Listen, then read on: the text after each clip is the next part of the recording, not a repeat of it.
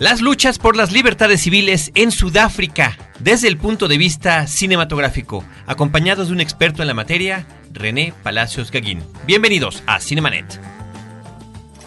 El cine se ve, pero también se escucha. Se vive, se percibe, se comparte. Cinemanet comienza. Carlos del Río y Roberto Ortiz en cabina. www.frecuenciacero.com.mx es nuestro portal principal www.cinemanet.com.mx, el portal de este programa y un medio que estamos utilizando mucho y que apreciamos mucho compartir con ustedes para platicar, opinar e intercambiar puntos de vista, facebook.com diagonal Cinemanet. Yo soy Carlos del Río y saludo a Roberto Ortiz. Aquí estamos de nueva cuenta y me parece que el tema de hoy es eh, muy interesante. Vamos a estar con un especialista en relaciones internacionales, específicamente en el tema de las luchas eh, por la libertad en Sudáfrica. Y creo que aquí el cine tiene mucho que decir, Carlos. ¿Por qué? Porque la información del mundo en el presente cotidiano es ah, una información muy fragmentada, sobre todo la que vemos en la televisión y es con esa idea y esa información escueta y no necesariamente profunda con la que se queda la gente. Y tiene que ser el cine, a través del documental, pero sobre todo la ficción, que es eh, el cine que ve la gente en las salas eh, masivas, en donde encontramos ejemplos muy claros de películas que llegan a tener un eco comercial y en donde está ahí una visión, una crítica y un repaso de esta parte de la historia contemporánea de Sudáfrica y creo que en esta ocasión se van a revisar algunas películas muy interesantes, ni más ni menos que con un especialista en la materia. Estamos además tomando como estupendo pretexto, como estupenda ocasión para hablar de este tema y para ahondar un poco en la materia, la más reciente película estrenada en México del director Clint Eastwood, protagonizada por Morgan Freeman y por Matt Damon, entre muchos otros actores, que se llama Invictus, que tiene que ver con una etapa en particular en el inicio del mandato de líder de Nelson Mandela en su país y lo que tiene que ver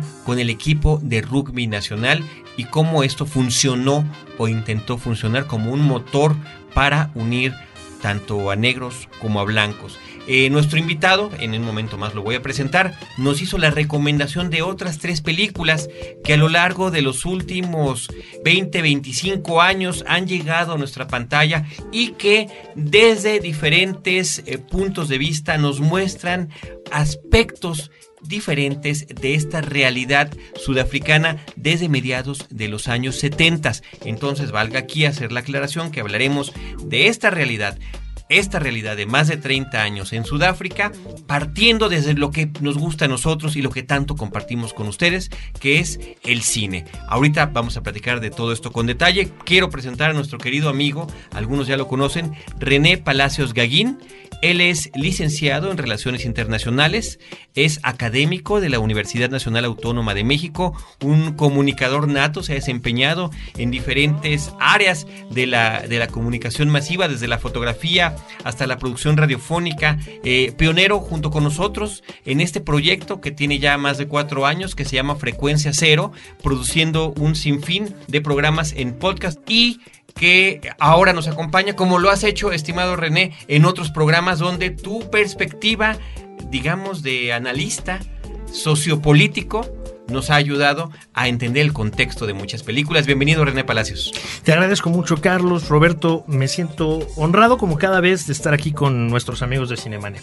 Y que, valga decirlo, René durante todo este arranque de Frecuencia Cero fue nuestro productor aquí en el área de podcast, una labor con la que también desde hace algún tiempo nos ayuda nuestro querido, otro querido amigo que es Abel Cobos. Y bueno, por otra parte, la producción de nuestras queridas Paulina Villavicencio y Celeste North, sin querer para dar paso a los créditos de este programa, porque René, el hecho de que tú te integres y bueno, ya lo vimos, hemos tardado más de media hora en arrancar esta, esta grabación, justamente justamente por la plática que podemos tener tanto de las cosas personales como las cosas que tienen que ver con esa situación. Dinos antes que otra cosa, René, tú nos, tú nos hablaste, nos escribiste, nos pusimos de acuerdo, dijiste, viene la película Invictus, viene la película de Clint Eastwood, viene esta película sobre Nelson Mandela, ¿por qué no aprovechamos y hacemos con Cinemanet un podcast sobre esta realidad sudafricana de décadas? Platícanos de esta inquietud. Bueno, mira, es un tema que, a mí me ha interesado mucho desde, desde hace bastantes años. Es un tema que creo como, eh, conocer más o menos bien. Y bueno, se, aproximaba el estreno de la película Invictus. Yo había tenido ocasión de leer dos años antes el libro en el cual se basa esta película y me pareció, bueno, importante u oportuno hacer este programa de análisis y aprovechar algunas otras películas que han salido en diferentes momentos y que de alguna u otra manera abordan justamente este, esta problemática, este proceso tan largo, tan complejo y que incuestionablemente parece que es un, ejemplo, para bien o para mal, en sus diferentes aspectos, sobre cómo pueden eh, intentarse construir escenarios positivos para la vida de los pueblos, ¿no? Y bueno, ¿a qué se refiere esta película? Bueno, esta película se refiere a un momento, uno de muchos que ha tenido el proceso que tiene que ver con eh, la final o el Campeonato Mundial de Rugby que se celebró en 1995 en Sudáfrica y que, eh, bueno, fue efectivamente aprovechado por el presidente ya Nelson Mandela para contribuir a una inquietud que él había tenido de tiempo atrás, básicamente desde su excarcelación y desde el inicio de su presidencia, que era eh, abonar para la construcción de un esquema de reconciliación y acercamiento con las comunidades o entre las comunidades que podrían tener diferencias potencialmente hostiles, pues, en esa Sudáfrica que, esa nueva Sudáfrica que recién hacía para ese momento, ¿no? Estamos hablando de la presidencia de Nelson Mandela que inicia a mediados de los años 90. A mediados de los años 90. Eh, me parece que este evento de este campeonato de rugby que se llevaba a cabo en Sudáfrica y de que, de acuerdo a la película, entiendo yo, la mayor parte de los aficionados eh, hacia el equipo nacional eran los, los blancos. Sí, lo que pasa es que eh, en Sudáfrica se da una cosa bastante curiosa y es muy sencillo. A los blancos les gusta el rugby y a los negros les gusta el soccer. Y eso ha sido siempre y sigue siendo hasta ahora. Al punto tal que en la circunstancia de discriminación que Sudáfrica vivió durante mucho tiempo, el rugby en sí mismo y la práctica del mismo era un símbolo de, del propio régimen de separación. ¿Por qué? Pues porque los que, eh, aficionados del rugby eran blancos y fundamentalmente integrantes de la minoría boer, africán, eh, de origen holandés que desde eh, muchos años atrás, 1652, habían llegado a Sudáfrica. Entonces los negros, incluso como lo podemos ver en algunas de las cintas de las que vamos a hablar en este programa, eh, cuando venía una confrontación deportiva entre Sudáfrica y alguna otra nación en tiempos del apartheid, los negros iban al estadio, pero hinchar en favor del, equipo, contrario. O sea, ¿por qué? Porque el, el equipo nacional sudafricano de rugby era un equipo representativo no de Sudáfrica como una nación, sino de la comunidad blanca sudafricana y específicamente de la minoría afrikaner eh, de origen holandés, boer, o, bueno, así se les suele, se les suele llamar, tienen diferentes maneras para referirse a ellos, ¿no? Pero yo creo que sería importante hacer brevísimamente un, recuento histórico muy breve de cómo fue que se armó este asunto del apartheid. exacto, exacto. y después, si te parece, aterrizamos en la película de Eastwood cuando le corresponda para que podamos ir viendo, voy a mencionar las películas de las que vamos a platicar, hablaremos de Grito de Libertad, de Richard Attenborough, hablaremos de Bofa, dirigida por el propio Morgan Freeman, hablaremos de Invictus, de Clint Eastwood y de Un grito de esperanza de Tom Hopper. Las menciono en el orden cronológico de las historias que cada una narra, ¿no? Alguna a mediados de los 70 principios de los 80 mediados de los 90 e inicio de, este, de esta nueva década del siglo XXI. Adelante, René. Bueno, mire, está eh, África del Sur, ¿no?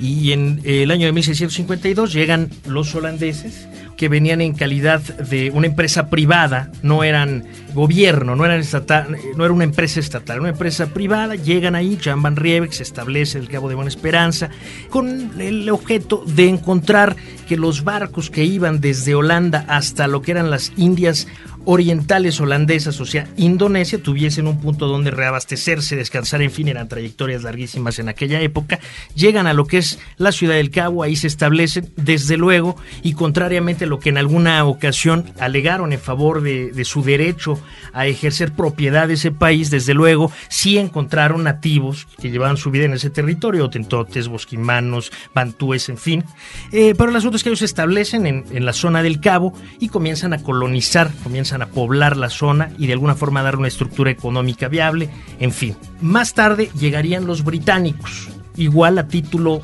más o menos privado. ¿En qué época? Estamos hablando de mediados del siglo XVIII, ¿no? A finales del siglo XVIII. Y entonces se comienza a dar una confrontación entre, entre blancos, entre comunidades blancas. Dicho sea de paso, las comunidades negras que ellos encontraron ahí ya para este momento estaban totalmente segregadas. O sea, ahí en la organización social de esos, de esos asentamientos coloniales europeos era una organización social centrada fundamentalmente en el dominio blanco y en el aprovechamiento de la mano de obra existente, ¿no? Nativa. Los eh, holandeses que originalmente habían llegado a la zona de Cabo se ven expulsados por los ingleses, llegan a un acuerdo en el sentido de, mira, ustedes váyanse más allá de tal demarcación, el río Orange, y si ustedes se quedan después de esta demarcación, nosotros no vamos a, a, meternos con ustedes, nos quedemos con la, con la zona del Cabo, y así más o menos la cosa quedó, pero resulta que los holandeses que estaban ya en esta zona cercana a la ciudad de Kimberley descubren diamantes, y entonces al ver los británicos que habían descubierto diamantes los holandeses ya no les gustó el acuerdo al que habían llegado y otra vez los comenzaron a presionar para quitarles también esa, esa tierra.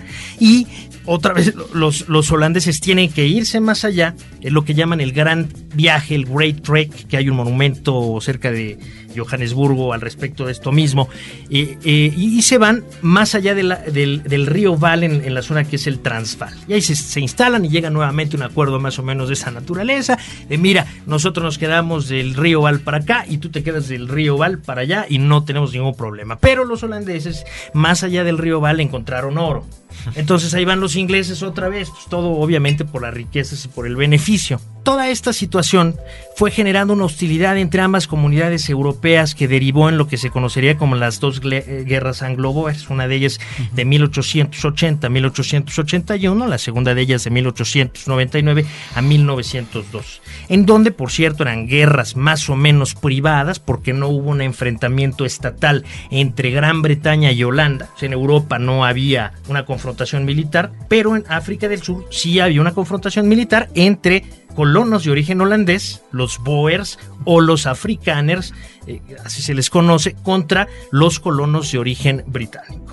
De este enfrentamiento bélico resultó una suerte de empate y de ese empate resultó un arreglo de más o menos división de ciertas ventajas, de ciertas responsabilidades y cotos de poder y eso derivó en el surgimiento de lo que se conoció como la Unión Africana en 1910. Ahí se construyen eh, los edificios sedes de, la administración sudafricana. En Pretorio uno puede ver en una plaza eh, bastante grande los dos edificios es un edificio en realidad horizontal que tiene dos torres a sus extremos y esas dos torres eh, simbolizan la unión entre las dos comunidades, pero es la unión de la comunidad blanca de origen británico y la unión de la comunidad blanca de origen holandés. Es curioso porque pues todos los demás, que eran muchos más, quedan absolutamente al margen de, este arreglo ¿no? y de esta manera de, organizarse. Y ahí se ven, ¿no? se, llaman los Union Buildings que están ahí en Pretoria y siguen siendo por lo demás la sede del poder ejecutivo eh, sudafricano. Esto es en 1910. En adelante lo que vamos a observar es que el esquema de discriminación racial directamente blancos versus negros va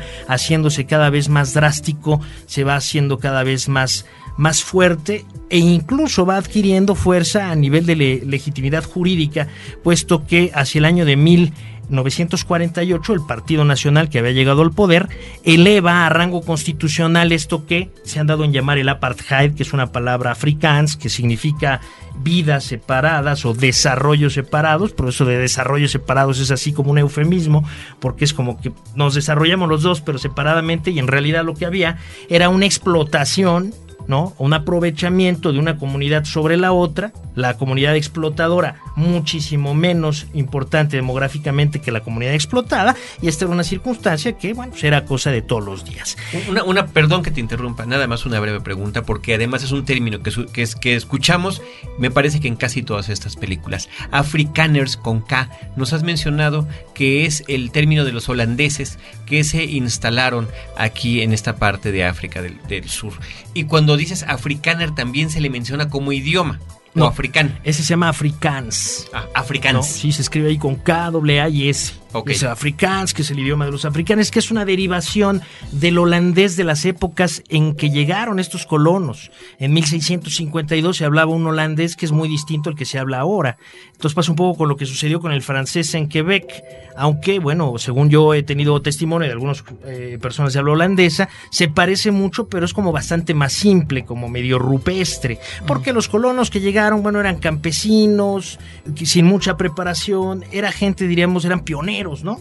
No eran... Mineros, trabajadores, sí, etcétera. etcétera. Fueron los primeros que llegaron ahí a Holanda. Entonces, efectivamente, hay una, hay una correspondencia entre varias palabras, que es la de boer o campesino, migrante europeo de origen holandés o africano. ¿no? Entonces, eso se da, después de 1910 se va acrecentando esta situación de marginación y hay una situación muy curiosa que en el año de 1948 el Partido Nacional, que era el partido perteneciente a la minoría, a la élite africana sudafricana, eh, se hace con el poder e inicia la institucionalización del apartheid. Esto implica que eleva las reglas del apartheid a rango constitucional. Entonces es el único país de que yo tenga noticia en donde efectivamente a rango constitucional se elevaron circunstancias de discriminación racial.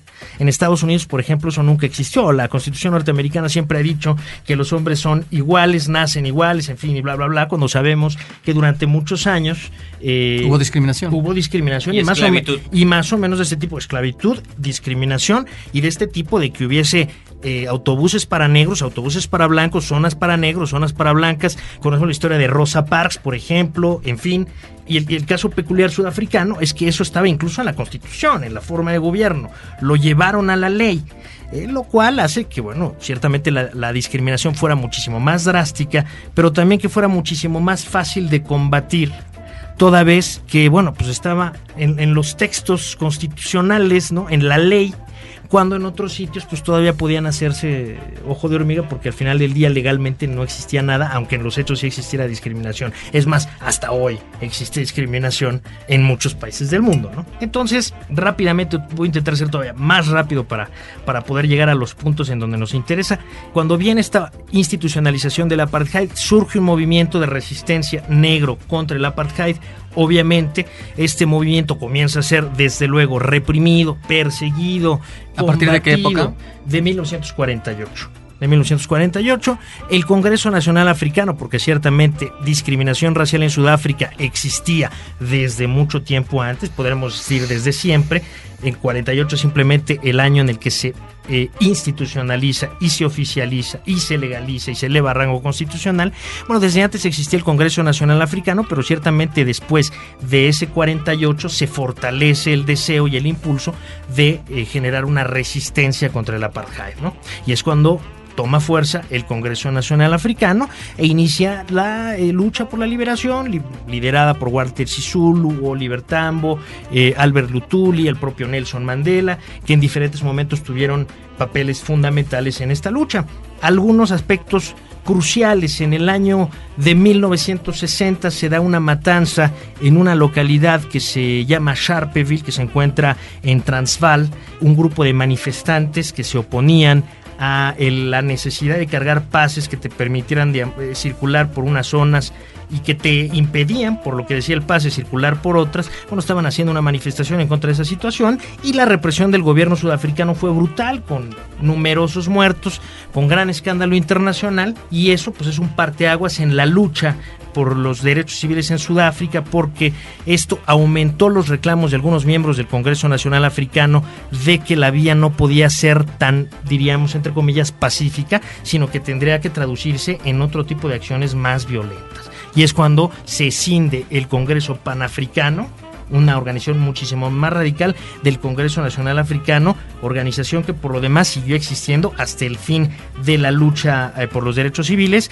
y que, bueno, de entrada era más radical, más violenta y por lo demás no aceptaba blancos, porque esto es interesante decirlo. Durante toda la lucha por los derechos civiles en Sudáfrica, en el Congreso Nacional Africano hubo miembros blancos, evidentemente una proporción infinitamente pequeña, pero estuvieron representados y además eran aceptados por los propios integrantes del Congreso Nacional Africano. Y es más, esto se puede ver en algunas de las cintas que hemos eh, elegido para, para compartir el día de hoy. Eso continúa, vemos que se presenta la vida de, de Steve Biko con su movimiento Conciencia Negra, vamos a platicar eh, qué es lo que sucedió con esa vida cuando abordemos las películas, se da también la detención de Nelson Mandela, en 1963 eh, se da el recrudecimiento de la persecución a la, a la, resistencia contra el apartheid, pero se da también una incipiente reacción internacional en contra del régimen sudafricano racista desde la ley, ¿no? Generándose este, esta presión internacional que muy a la postre terminaría socavando este, este régimen. Más adelante, en el año de 1976, hay otro acontecimiento muy importante que es la matanza de Soweto. En aquel año, eh, una serie de estudiantes de secundaria, de primaria, deciden protestar porque se les obligaba a tomar clases en afrikaans, es decir, la lengua de la minoría boer, blanca, afrikaner, eh, que controlaba el gobierno sudafricano y ellos se oponían a ello y exigían ya sea que se les educara en su propia lengua nativa, de las muchas que hay en Sudáfrica.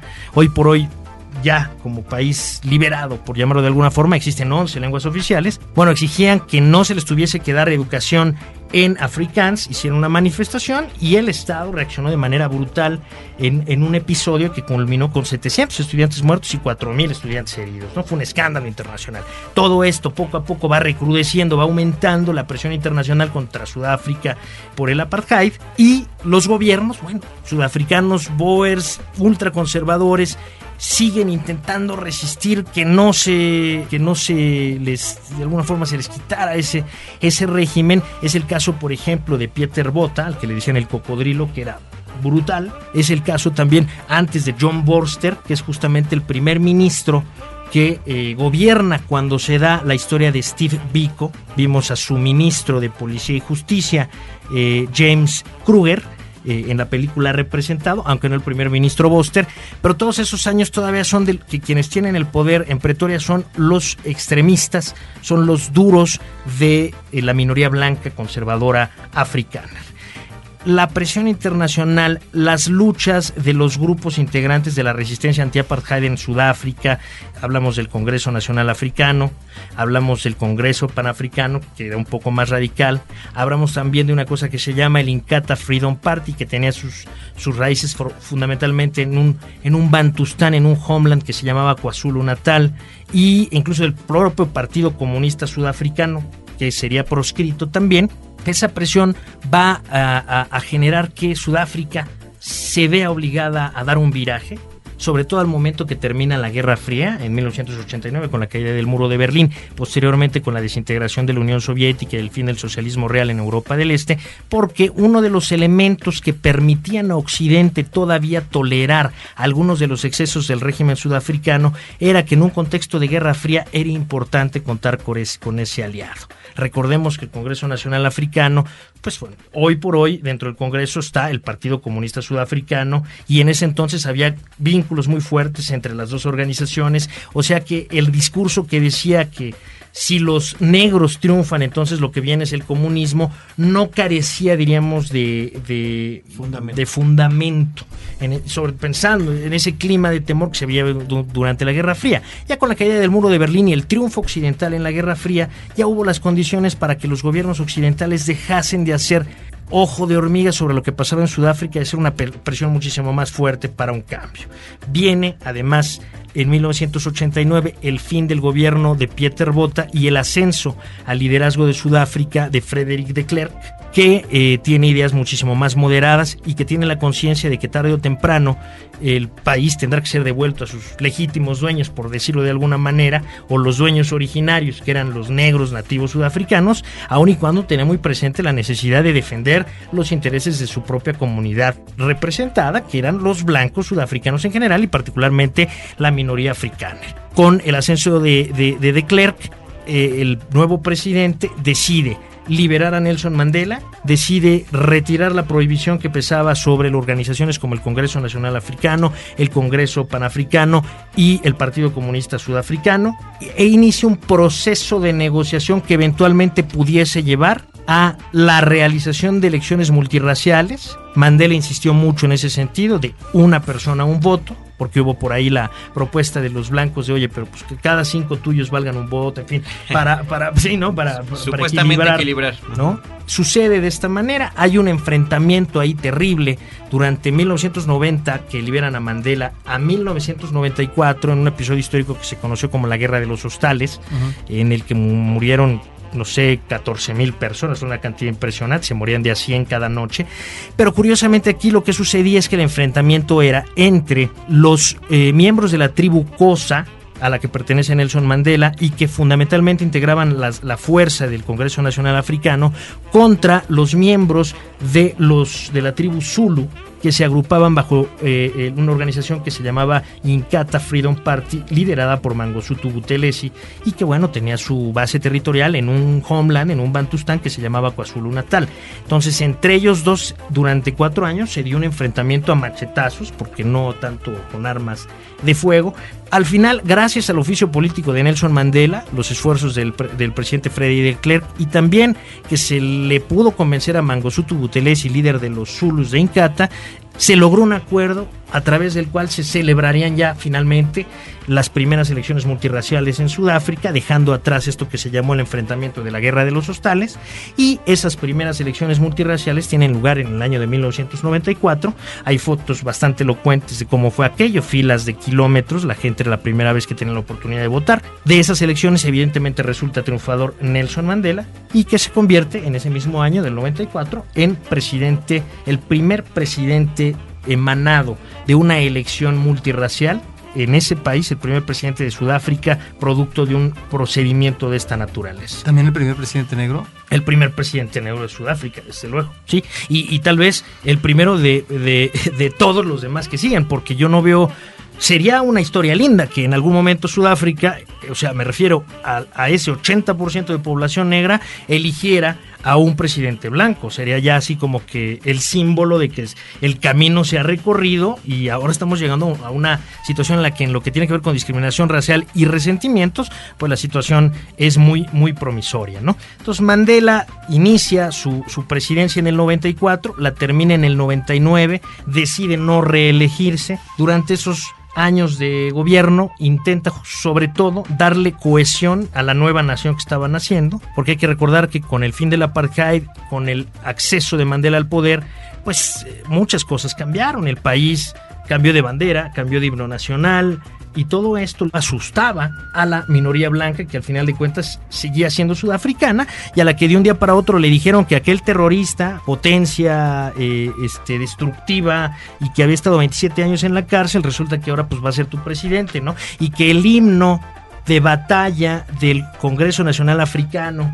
sea, el Encosis Iskeleli África, Dios bendiga África, que había sido el himno de la organización este, adversaria, ahora se va a convertir en parte porque no es todo, pero en parte importante, del himno nacional sudafricano. Finalmente Mandela termina su presidencia en el 99, de ahí lo sucede Thabo Mbeki, hijo de un gran luchador por los derechos civiles en, en Sudáfrica, Gowan Mbeki, y posteriormente, después de años de gobierno de Mbeki, nuevamente el Congreso Nacional Africano triunfa en las elecciones para derivar en la presidencia de Jacob Zuma, que es eh, el actual eh, mandatario sudafricano y que será anfitrión, esperemos con éxito, del campeonato de fútbol, del campeonato mundial de fútbol que tendrá eh, verificativo este año. Entonces, básicamente así, así rapidísimo, todo lo rapidísimo que pude hacerlo, esa es la trayectoria y así, y así fue como estuvo la situación. El contexto histórico. Eh, yo nada más quiero, quiero comentar, digo, mencionamos este asunto de los derechos civiles, las libertades civiles, es, quiero que nadie lo tome con ligereza, no es una cosa demasiado seria y que eh, me parece que es uno de, de, los puntos importantísimos que se están rescatando en cada uno de estos esfuerzos cinematográficos. Hacemos una pausa y regresamos con ustedes. Cinemanet está de intermedio. Regresamos en un instante. Apaga la luz y escucha. Testigos del Crimen, un podcast de frecuencia cero, porque la realidad puede ser aterradora. www.frecuenciacero.com.mx Tres extraños. One soul was about to be avenged. Una ciudad que no perdona. You believe in something strongly enough. Who's to say if it's real or not? Buscando una conexión. Star Castle Distribution trae para ti El Vigilante Fantasma. Solo en cines. Ahora, diseñar y hospedar su página web será cosa de niños. En tan solo cinco pasos, hágalo usted mismo sin ser un experto en Internet. Ingrese a suempresa.com y active ahora mismo su plan. Suempresa.com, líder de web hosting en México. Cinemanet.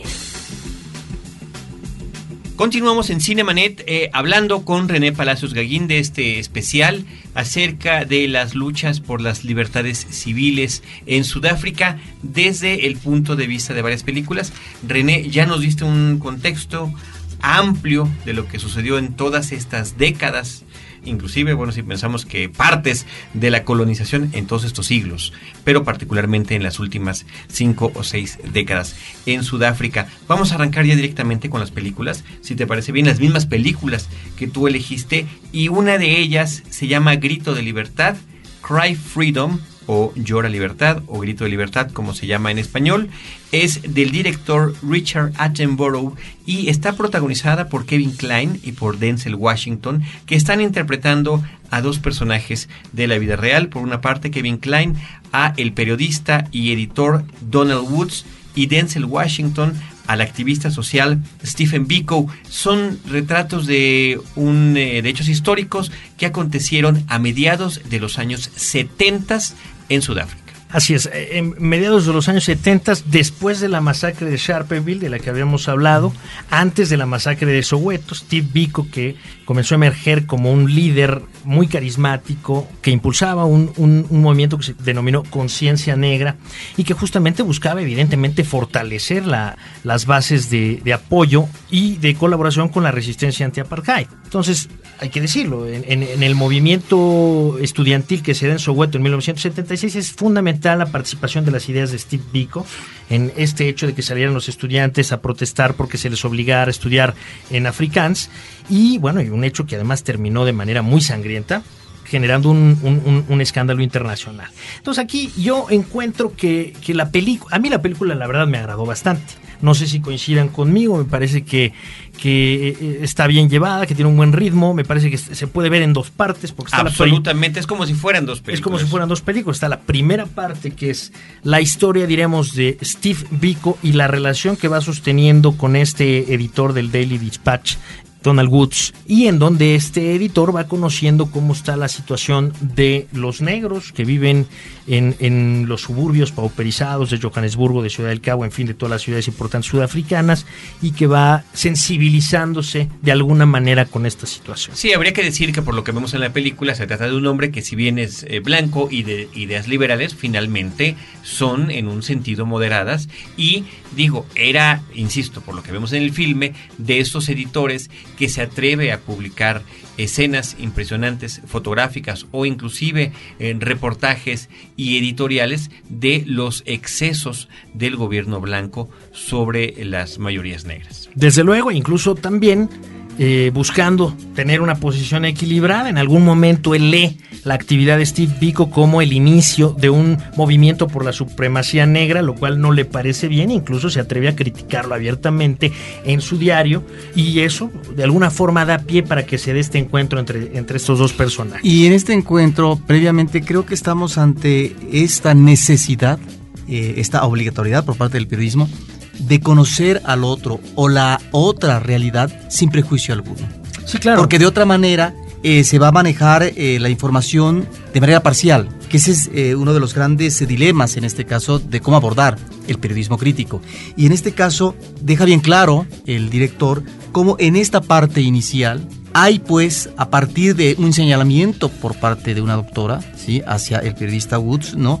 de conocer al otro y ubicar a ciencia cierta cuál es la realidad de este movimiento, hacia dónde apunta, cuáles son sus intereses, realmente se quiere liberar y es en provecho del pueblo, etcétera. Esto me parece que está hablando de lo que es el, periodismo, eh, digamos, comprometido. Y creo que también desde un principio el eh, director nos está manejando esta, si no dualidad, esta diferencia, cómo eh, ubicar la realidad y cómo ubicar nuestra interpretación de la realidad. Las imágenes iniciales que vemos en la película, esa de 1975, si no me equivoco, en la provincia del Cabo, donde estamos eh, viendo cómo llega, no sé si decir el ejército, la policía, ¿verdad?, a reprimir y a destruir un caserío establecido ilegalmente y que por eso mismo no tienen por qué ahí. Y estas imágenes, ¿no?, a manera de ficción que están reproduciendo una realidad histórica, se van combinando, parece ser, no sé si estoy en lo cierto, con fotografías reales, porque la misma ficción está recreando previamente una realidad que está fijada para la historia en fotografía.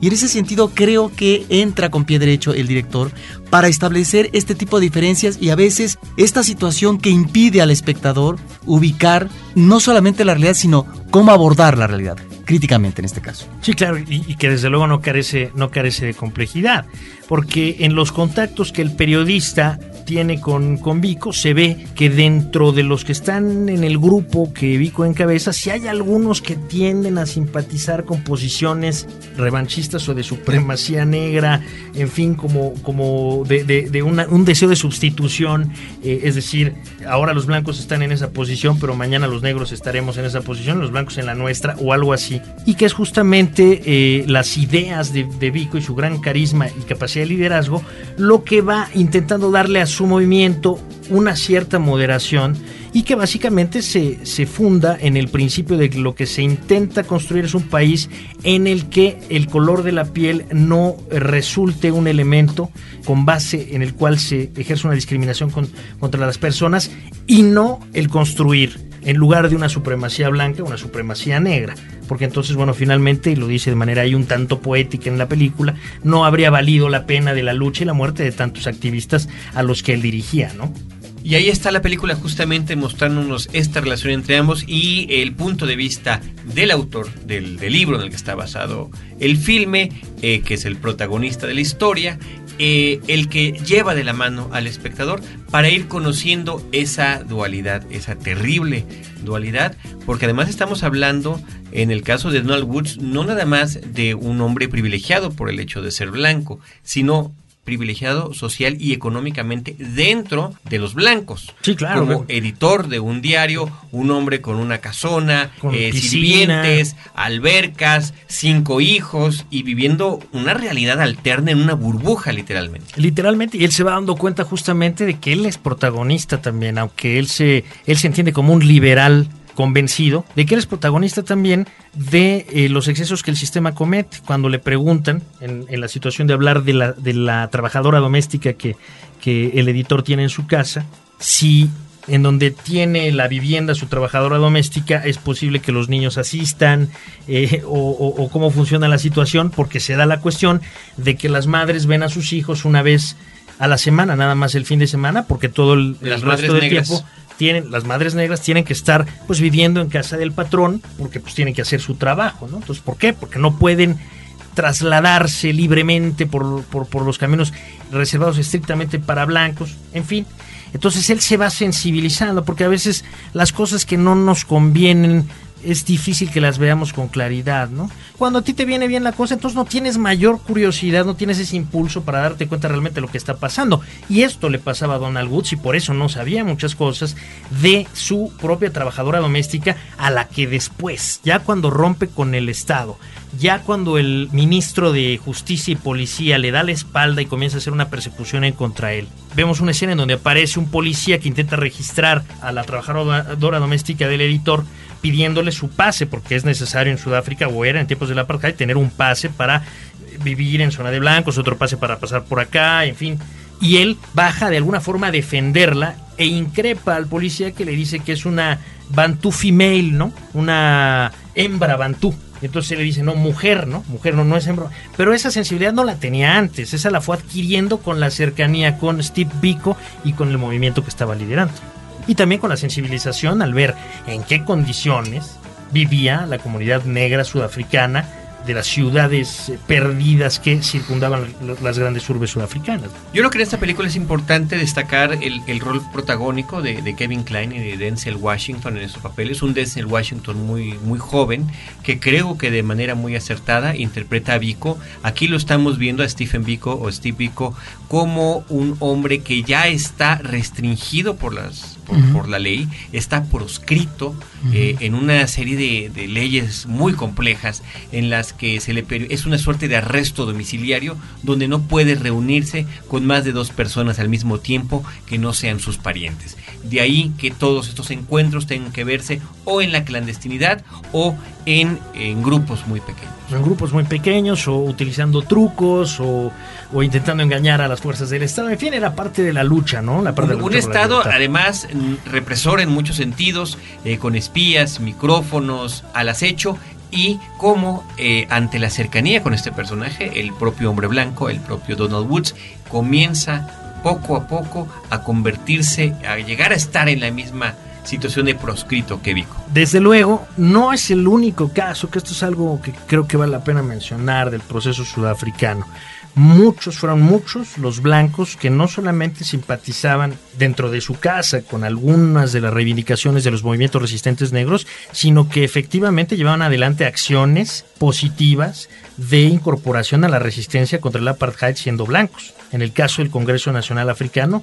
hubo muchos miembros blancos que se oponían al apartheid y que participaban en las luchas contra el apartheid. ¿no? Por eso la historia de Donald Woods me parece que de alguna forma puede ejemplificar lo que sucedió con no pocos sudafricanos, que se fueron sensibilizando, que fueron entendiendo, que la fuerza de la prueba de los hechos les, les obligó poco a poco a cambiar su diagnóstico y su lectura de lo que estaba pasando y evidentemente al interior de sus corazones y de sus mentes se fue abonando un terreno para hacer factible la transición que años más tarde tendría lugar. Eh, insisto, no es el único caso Donald claro, no eran, no eran, no eran masas inmensas, hordas, no, eran pocos proporcionalmente comparados con la totalidad de la población blanca, pero sí algunos muy importantes que significativamente participaron junto con los negros en la lucha por la recuperación de las libertades. Pero dentro de lo que plantea la película, ¿qué más tenemos con respecto al destino de Vico, a su lucha y al intento por parte de Woods de eh, dar a conocer esta historia, este movimiento y que tenga, por supuesto, repercusión internacional. Dar a conocer al mundo entero. Sí, el, el ministro en ese entonces, James Kruger, que era, eh, insisto, ministro del primer ministro John eh, Borster, pues tenía clarísima la, su punto de vista. Es más, hay algunas frases interesantes en la película que creo que vale la pena recordar porque de alguna manera nos permite también entender si hay alguna si hay algo de legitimidad en la postura de los blancos en general. O sea, cuando que es interesante cuando, lo visita en su casa. Exacto. cuando le dice es que nosotros no colonizamos este país, nosotros construimos este país. Es la explicación que da el ministro de Seguridad exacto. a el periodista Donald Woods cuando este lo va a visitar. que si el otro tenía una casona, este tenía una de residencia. Era un auténtico palacio, ¿no? Allí en Pretoria. Otra cosa que le dices, no les vamos a entregar 300 años de trabajo duro así como así.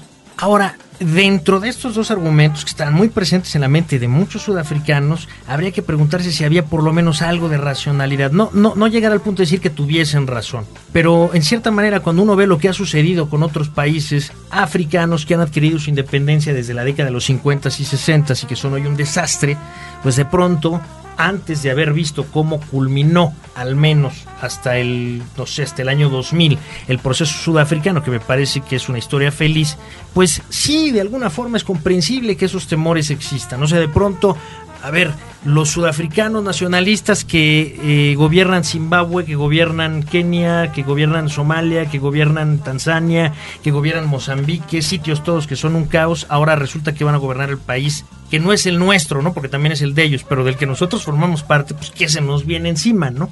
Es una preocupación, creo yo, legítima, aunque no debe de pasar más allá de la preocupación, porque al final del día el derecho es, claro, finalmente los que es evidente, es claro, en fin, o sea, más allá de lo, de lo que podamos pensar y lo que por supuesto mucho menos justifica todos los atropellos a, a los derechos humanos impensables. Yo creo que lo que podamos ver en estas cuantas películas es apenas un pequeño vistazo de todo lo que pudo haber sucedido. Desde luego, fue un, fueron, atrocidades, ¿no? Incluso hubo ahí el Doctor Muerte que andaba desarrollando una eh, un químico para inocularlo en los negros, esterilizarlos para así que ya no puedan seguir este, reproduciéndose, en fin, cosas verdaderamente escalofriantes. Regresamos a Stephen Biko, a lo que sucede en su vida y eh, en lo que concluye esta historia, lo que tiene que ver en, en la historia real de Sudáfrica. Bueno, Steve Biko lo detienen, como lo podemos ver en la película, lo torturan y finalmente pues termina muriendo en prisión primero se le genera un daño cerebral muy serio,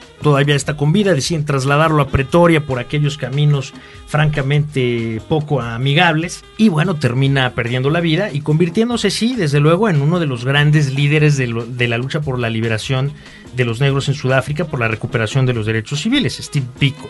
Eh, creo, creo, que ahí viene eh, eh, importante como mencionar esta escena de multitudes en lo que es el, los, funerales. de Vico. Los funerales de Vico, en donde vemos además... ¿En qué año se dan? En 1977. En 1977 vemos además las banderas del Congreso Nacional Africano que están cubriendo también el, el ataúd y el movimiento que él eh, lideraba, que tenía la, una forma, un símbolo de unas, de unas manos encadenadas, pero con la cadena rota, ¿no? Y bueno, la reacción multitudinaria de la gente para despedir al líder que había sido estífico y que también te habla de la disposición de la comunidad negra a de alguna forma llegar a aceptar posiciones de diálogo y de búsqueda de cercanía, porque finalmente el, discurso de Vico iba en ese sentido, no iba en el sentido confrontativo, no iba en el sentido revanchista, en el sentido de buscar una cacería de brujas, no iba en ese sentido. Y gracias a esos líderes, creo yo, en Sudáfrica toda esta historia no terminó en un baño de sangre que incluso hasta hoy, 2010, podría continuar, porque así sucede en otros países. Esto, hace rato que platicábamos de esta película de, Grito de Libertad, mencionamos que podrían ser dos filmes, ¿no? Por lo que narra la historia. Podríamos decir que hasta este momento prácticamente estamos llegando a las escenas finales de lo que podría ser la primera parte de esta cinta, porque eh, al morir en estando preso, eh, Stephen Biko no se admite por parte de los autores, por supuesto, que haya sido eh, su, su muerte consecuencia de la tortura y golpes que sufrió, sino que tendría que ser eh, con una suerte de ardides que confabula el propio Donald Woods y la esposa de Vico que logran llegar al anfiteatro donde se encuentra su cuerpo y poder tomar las fotografías que resultarán en la evidencia a nivel nacional y mundial de lo que realmente le sucedió. Y a partir de ahí viene esa segunda parte que es cómo podrá Donald Woods eh, después de su proscripción poder salir del país junto con su familia. Eh, es interesante porque además, bueno, hay, hay como espacio hasta para el humor negro, ¿no? Lo que dicen las autoridades sudafricanas sobre la muerte de Vico es que murió después de una huelga de hambre. O sea, que él, que él se puso en huelga de hambre. Pues, y que ellos trataban además, ahí están las declaraciones. Aparece el ministro que es un personaje real, o sea, existió, él, fue efectivamente eh, eh, James Kruger, aparece ahí muy elocuentemente además, ¿no? Dice, no, nosotros intentamos alimentarlo por vía intravenosa, pero pues aún así no funcionó, cuando en realidad el cuate se murió de golpes, ¿no? O sea, le causaron un traumatismo tal que, no podría derivar eh, más que en la muerte. esa es la realidad. Y entonces viene la situación, y ahí es donde iniciaría esta segunda película que está dentro de esta misma primera película, que es eh, el conflicto interno que vive Donald Woods en el sentido de que él llegó a conocer muy de cerca, es más, hasta desarrollar una amistad con Steven Biko y había conocido además eh, las circunstancias reales de su muerte y que bueno, pues finalmente una manera de contribuir para con su memoria, pero sobre todo para la lucha contra este régimen, era dar a conocer de alguna manera lo que él sabía que era la realidad, lo tenía documentado sobre el tratamiento que se le dio a Vico y la muerte que a manos de las fuerzas de seguridad sufrió. Y entonces esta segunda película es, es la narración de cómo tiene que disfrazarse de cura, porque lo tenían obviamente proscrito, él tenía que estar siempre en su casa y lo mismo acompañado nada más de dos personas a la vez. Y entonces, bueno, hace todo un, montaje con ayuda de algunos amigos para eh, disfrazarse de, cura y de alguna forma lograr escapar hacia Lesoto, que es un país pequeñito, montañoso, que está enclavado en Sudáfrica y bueno, desde ahí pedir asilo ¿no? a las autoridades de pues, las embajadas que se pudieran encontrar, evidentemente, idealmente, embajadas británicas o del alto comisionado británico de la Commonwealth, y también la historia de cómo lograr simultáneamente sacar a su familia, porque después imagínate que tú estás afuera, pero tu familia está dentro, y con un régimen tan represivo como era el régimen sudafricano del apartheid, cualquier cosa hubiera podido pasar. Y esa es la narración, me parece que bastante equilibrada, bien, para mi juicio, en lo que tiene que ver como espectador cinematográfico. Finalmente, el escritor logra, logra salir, volar en Londres y publicar su libro sobre eh, la vida de Steven Biko y que es una aportación, porque eso también, vaya, generó en algún momento una discusión familiar sobre el futuro de la familia y todo lo que van que padecer y todo por un libro y tal, pero en realidad son esos pequeños esfuerzos los que van permitiendo que una situación cambie. Un libro por acá, una entrevista por allá, una conferencia más allá, hacer ruido, llamar la atención, en fin, todo eso va dando un impacto en la opinión pública internacional y se va traduciendo en una mayor presión en contra del, eh, del régimen. ¿no? Habría que comentar como punto final para esta película que concluye con una lista de personas que murieron mientras estuvieron encarceladas y de los de las excusas que daba el, el, gobierno de cómo habían muerto. Suicidio, se cayó por unas escaleras. Muerte natural. eh, Muertes naturales o simplemente sin explicación alguna. Sí, sí, sí. Así, así- y así era y así fue. O sea, ¿no? Era una situación seria. Ahora, esta película se, se produce antes de que concluya el Así es. Así Entonces, es, me desde parece luego, es, de, es de 1987 la película, entonces todavía la, y justamente eso, o sea, sale el periodista, publica su libro y luego resulta que se traduce en una película eh, dirigida por un respetable eh, realizador cinematográfico. Bueno, todo eso de alguna forma va contribuyendo, la gente se entera. O sea, ahorita por hacer un comentario, un breve paréntesis, estamos viendo la tragedia haitiana. Tras el terremoto, la realidad es que la tragedia haitiana no, no empezó con el terremoto, tiene ahí 30 años y pues tuvo que suceder esto para que medianamente nos enteráramos. Bueno, lo mismo sucedía con esto. Había que salir y decir qué es lo que estaba sucediendo para generar mayor presión de la opinión pública internacional, ¿no? La siguiente película que vamos a comentar, y yo creo que habrá que, mencionar a nuestro público que tendremos que hacer un- una pausa. Concluiremos este episodio después de esta película y las otras dos las dejaremos para el episodio inmediato siguiente de Cinemanet. Bofa de el director Morgan Freeman, de Morgan Freeman pues en su debut como director cinematográfico en una película protagonizada por Danny Glover y Malcolm McDowell. Malcolm McDowell ni más ni menos que el hombre de la naranja mecánica. Eh, Pero antes que Naranja Mecánica es el actor de If. Sí, y posteriormente de la infamia que resultara por donde la queramos ver de Calígula. Eh, Malcolm McDowell protagoniza junto con Danny Glover Bofa, que es una historia que se desarrolla a principios de los años 80, que eh, tiene que ver desde la perspectiva de un sargento de la policía negro que trabaja para el régimen oficial, la educación que le está dando a su hijo, con la esperanza de que su hijo también se pueda integrar a esta policía y al mismo tiempo estamos viendo los eh, movimientos en favor de los derechos civiles, la resistencia a aprender africans e inclusive los terribles excesos de los asesinatos por incineración o como decirlo, quemados vivos Sí. de policías Que además- negros por negros en una suerte de revanchismo. A- Así es, y así fue también durante la guerra de los hostales mucho tiempo después. Es una manera de ejecución, me parece que autóctona de Sudáfrica. ¿no? Donde le, le incorporan elementos este, de, de- de la tecnología contemporánea como amarrarlos o, o ponerlos con una llanta Exactamente. y después echarles gasolina y prenderlos. fuego, ¿no? Y, eh, hay fotos que han ganado premio Pulitzer de estas situaciones, pero obviamente en una circunstancia real, no, no en una filmación cinematográfica que busca eh, hacer una dramatización del hecho, ¿no? Sí, bueno, aquí yo creo que el, el asunto es abordar igual todo este proceso, pero desde la perspectiva de los conflictos internos que cada uno de los actores comienza a vivir sobre lo que está pasando. Porque ahí vemos que todos de alguna u otra manera entran en esta contradicción. Eh, la actitud del padre, del oficial, pues, de la policía sudafricana, eh, del sargento, un negro muy trabajador, muy disciplinado, es perfectamente comprensible. O sea, él nace en tiempos distintos y se educa en tiempos distintos en donde una frase que me parece es de otra película, creo que queda muy bien, dices que nosotros nacemos en tiempos más simples, no nos hacemos tantas preguntas, ¿no?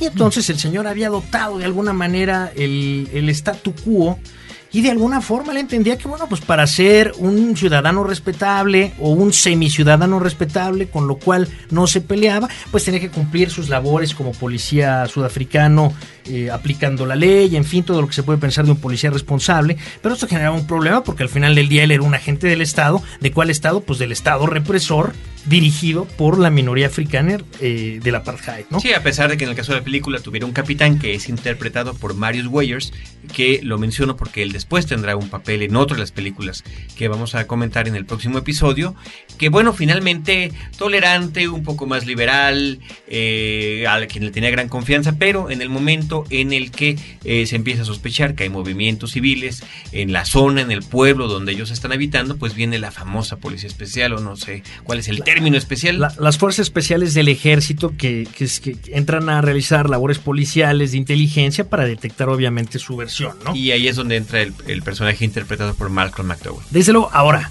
aquí me parece que nuevamente se incorpora el elemento blanco moderado. Y a mí no me parece que sea un truco occidental como para... para la librar... de ficción.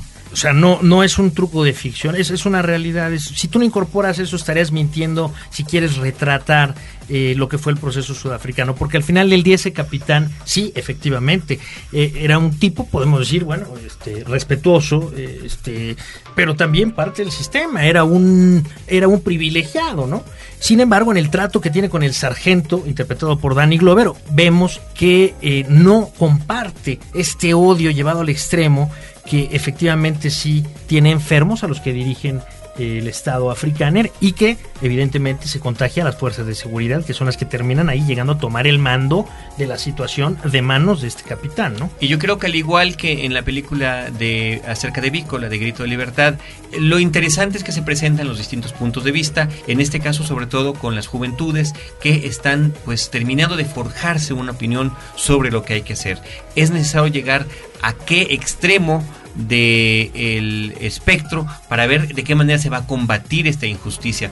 Puede ser desde las actitudes eh, pues eh, combativas con, con, armas y demás violentas violentas o, moderadas o etcétera no creo que ahí se da todo el abanico de posibilidades que presentan los diferentes nada más hay que decir que este abanico tiene que ver con un planteamiento de una película, de un argumento de ficción. Sí, por supuesto. Sí, por eso es importante resaltar la diferencia entre esta película y la anterior. Absolutamente. Eh, aquella era hechos reales, pero esto por lo que se está mencionando, sí, que está el guion obviamente trabajando, planteando situaciones que finalmente fueron parte de una realidad sociohistórica y política. Aquí yo creo que las, fíjate, las películas basadas en hechos reales y las películas de ficción a veces pueden robarse eh, esa cualidad. ¿Por qué? Porque tú puedes hacer una película de ficción en donde ninguno de los personajes existió, pero que sea fiel a lo que sucedió. Y por otro lado, puedes hacer una película basada en hechos reales, pero en donde esos hechos reales los tergiversas de una manera absoluta. Entonces, aquí, en mi punto de vista, a pesar de que estamos hablando de una obra de ficción, me parece que sí retrata de manera bastante fiel lo que, lo que estaba sucediendo, y no nada más en Moroca, pues que es el sitio en donde se desarrolla, sino en cualquier cantidad de, de homelands, ¿no? de bantustanes que existían en Sudáfrica. ¿no? Y, bueno, desde luego, la familia se desintegra totalmente, el, el, el trauma, o sea, el policía de pronto se ve ante la posibilidad de dispararle a su propio hijo porque su hijo se revela ante él. Este policía deseaba que su hijo siguiera sus pasos y se convirtiera también en oficial de la policía sudafricana y el hijo resulta que eh, no desea ser parte de la policía sudafricana y no solo eso, sino desea ser parte de la resistencia anti-apartheid, que justamente encuentra como su primer enemigo frontal a las fuerzas de seguridad sudafricanas a las que el padre pertenece. Entonces esto genera un conflicto interno en, en prácticamente todos los personajes. Pues está el hijo, ahí combatiendo al padre, que siempre lo tra vaya, le, le, intentó dar educación, una mejor vida, en fin. Y está el padre teniendo que tirarle gases lacrimógenos a su hijo. Y también está por otro lado el capitán, que si bien es moderado, pues nunca se ha volteado en contra del, del, aparato de manera violenta porque pues finalmente uno se acomoda, ¿no? Y esto es una cosa humana y pasa en todos lados. Entonces sí creo que eh, es una película interesante en donde sí se aborda la problemática humana de personajes normales en situaciones extraordinarias, en situaciones límite, y que sí nos da una idea de la complejidad de, eh, del proceso sudafricano.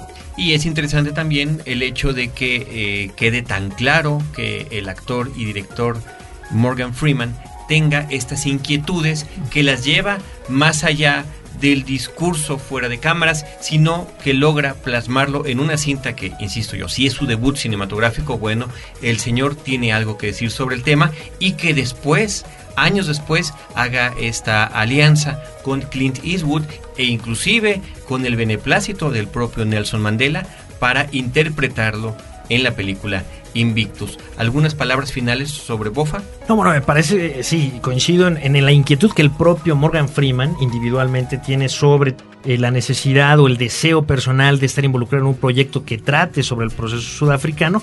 La prueba es esta película de Bopa, pero también la búsqueda que, que, él hizo por armar también este proyecto que terminó en Invictus, la reciente película de Clint Eastwood. Hay que recordar también que su casa productora es la dueña de los derechos de filmación de la autobiografía de Nelson Mandela, Long Walk to Freedom.